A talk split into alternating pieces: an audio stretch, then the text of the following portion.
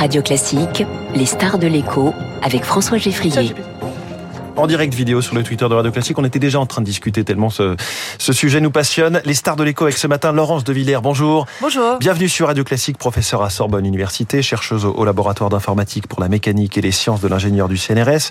Vous avez publié Les robots émotionnels aux éditions de l'Observatoire et puis aussi une pièce de théâtre Très récemment, on a écrit avec d'autres chercheurs une pièce de théâtre qui met en scène, devinez qui? ChatGPT. Mais avant que ChatGPT n'arrive. Et cette pièce, on peut la voir elle... Euh, on peut la voir cet été, donc à Avignon dans le Off. Elle s'appelle Kiake Garutsaya.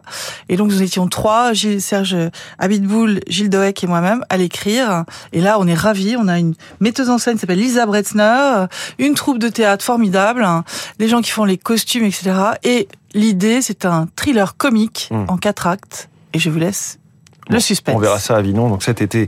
Euh, vous nous dites comique. Au début, il n'y a eu que de l'enthousiasme ou presque sur euh, ChatGPT, sur l'intelligence artificielle, euh, avec son émergence massive il y a 4-5 mois. On a pensé euh, peut-être aux, élèves qui allaient tricher, mais c'est à peu près tout. Depuis une semaine, il y a une vague de quasi-affolement, un appel à un moratoire. Hier, je comptais dans les échos quatre tribunes ou chroniques sur l'intelligence artificielle. Ce matin, encore une titrée « Faut-il avoir peur de l'IA ?»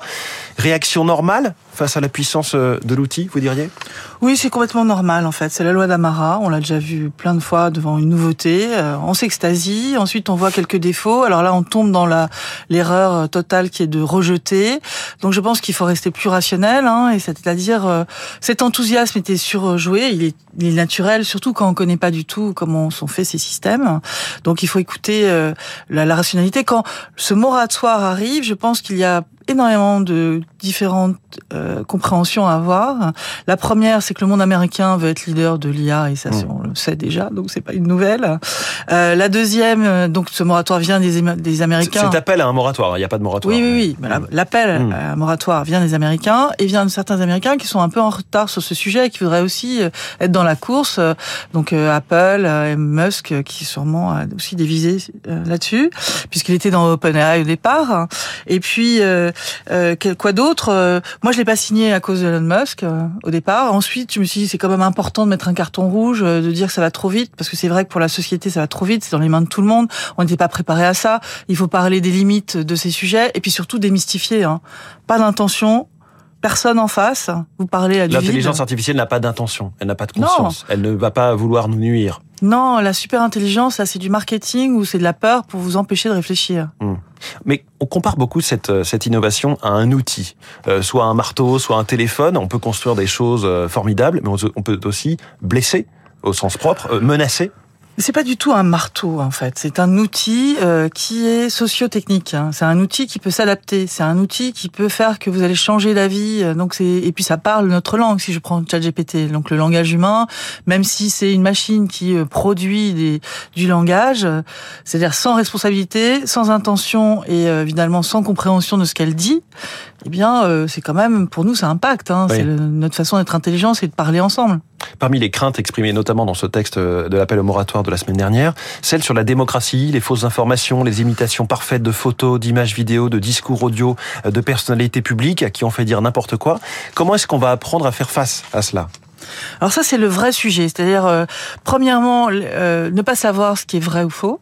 Donc euh, fondamentalement, hein, c'est pas que de la philosophie, euh, c'est de la pratique. Comment on va faire pour gérer ces informations? Deuxièmement, la manipulation derrière ces informations fausses, ces fake news vidéo, comme vous le dites. Euh, donc comment on fait?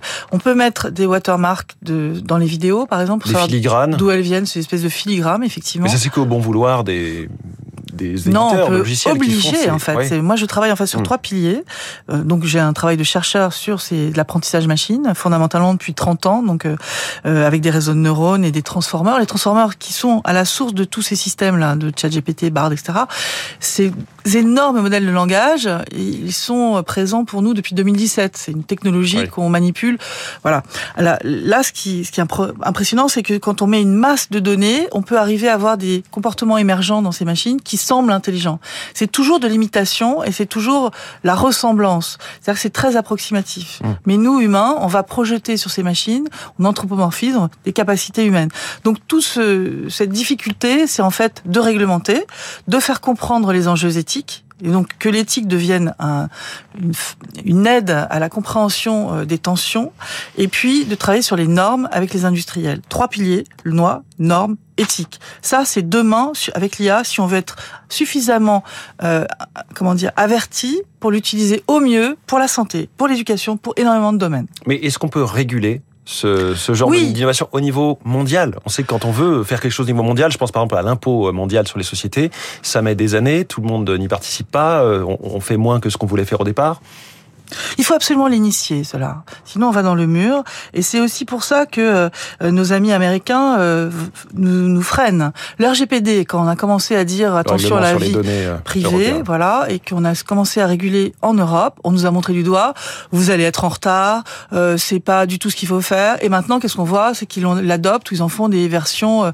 il y en a même au Japon, il y en a en Chine. Enfin, il faut imaginer quand même qu'on a cette force de réflexion finalement en Europe, dans la vieille Europe euh, qui est capable à la fois euh, de faire des avancées technologiques, d'avoir des ingénieurs de très mm. haut niveau, des mathématiciens formidables comme Cédric Villani, et finalement qui a travaillé sur ce sujet. Qui a travaillé vous nous dites en fait l'Europe peut réguler, puis euh, les autres le feront. C'est un peu comme d'habitude, on, on, non mais ils sont on là. regarde passer le train de l'innovation. C'est pas nous qui sommes dans la cabine de conduite, mais à la, depuis l'arrière du train, on va dire, hey, il faudrait, voici les règles, voici le, code de la route.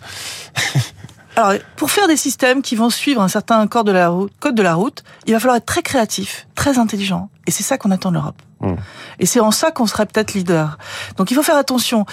Dans la guerre des normes, ils sont tous là, les Américains, les Chinois, pour essayer de freiner. Oui. Ce moratoire qui arrive, c'est une espèce de frein général disant carton rouge. On est d'accord sur le fond, mais finalement sur la forme, qu'est-ce que c'est que cela par rapport à l'effort massif qui est fait en Europe? Breton en premier et énormément de chercheurs, énormément euh, d'industriels qui pensent que c'est la solution.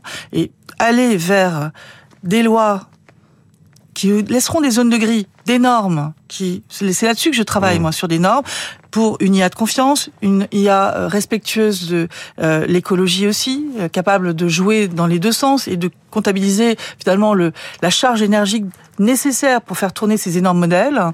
Et en même temps, ces outils d'éthique, hein, le président Macron vient de pérenniser ce comité national pilote d'éthique du numérique. À la rentrée, on aura un CCNE numérique qui va travailler et, et, qui va être missionné par le gouvernement. En ce moment, nous avons une mission par Jean-Noël Barrot pour répondre sur les enjeux éthiques du des IA génératives et donc de ChatGPT qu'on rendra en juin. Dernier sujet qui cristallise euh, extrêmement les, tensions, c'est le sujet de l'emploi. Euh, il y en a sans doute d'autres, mais qui paraît menacé. Et la nouveauté, c'est que c'est l'emploi des cols blancs euh, qui sont menacés, là où d'autres révolutions industrielles ont plutôt détruit des emplois de cols bleus. Est-ce que c'est ça vraiment qui, qui, change un petit peu la donne dans notre perception du sujet? Mais j'espère qu'ils sont pas menacés, parce que si c'est l'IA générative ChatGPT qui fait demain euh, vos éditoriaux, vous journalistes, eh bien on est mal barré, parce que c'est une en analysant toute la littérature économique depuis Adam Smith, il y a de quoi écrire ça, des très bien. sur euh, l'actualité Ça c'est très bien. Mais c'est donc on se sert de cela comme un brouillon et l'humain est toujours là et devra. C'est pas un gain de temps. Si on considère que c'est un gain de temps ces outils, je pense qu'on va dans le mur. C'est un gain de temps pour finalement les papiers qui ont aucune importance hmm. fondamentale. Il n'y a pas un raisonnement de la derrière. boursière ou autre. Oui, voilà, des choses euh, assez basiques. Mais dès lors qu'on va travailler sur des idées, des opinions, attention, on agrège dans ces systèmes des opinions, des de l'infox, euh, des euh, des choses scientifiques et vraiment complètement autre chose. Et on ne sait pas d'où ça vient. Donc il faut absolument déconstruire. Et le rôle dans beaucoup de métiers, hein, c'est d'arriver à expliquer, à négocier autour de des idées, et c'est ça que l'intelligence. C'est pas euh, de rabâcher la même chose. Ces machines vont nous amener un niveau assez moyen, mais elles sont capables, comme vous l'avez dit, de voir des signaux faibles dans énormément de données. Et ça, il faut être en capacité de comprendre cet aspect très dynamisant, très important, utile, utile et qui pourra nous amener à plus de créativité, nous humains. Oui, on a un petit peu dédramatisé. Ça fait plutôt du bien ce que vous nous dites ce matin, euh, Laurence de Villers, et c'est très concret.